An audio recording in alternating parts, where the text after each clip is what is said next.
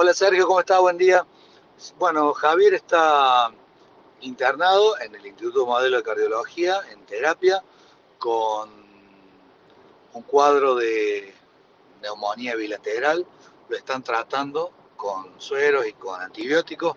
Respira por sus propios medios, no está asistido ni con cámara ni con respiradores, nada, eso es muy bueno. Los médicos son muy optimistas de que muy pronto lo van a sacar, así que estamos rezando por eso y esperando tenerlo prontito entre nosotros. Así que muchas gracias por, por la preocupación, por, por llevarle esta, esta buena noticias a la gente y, a todos los que nos han hecho llegar este, su, su saludo y su deseo de, de, buena salud.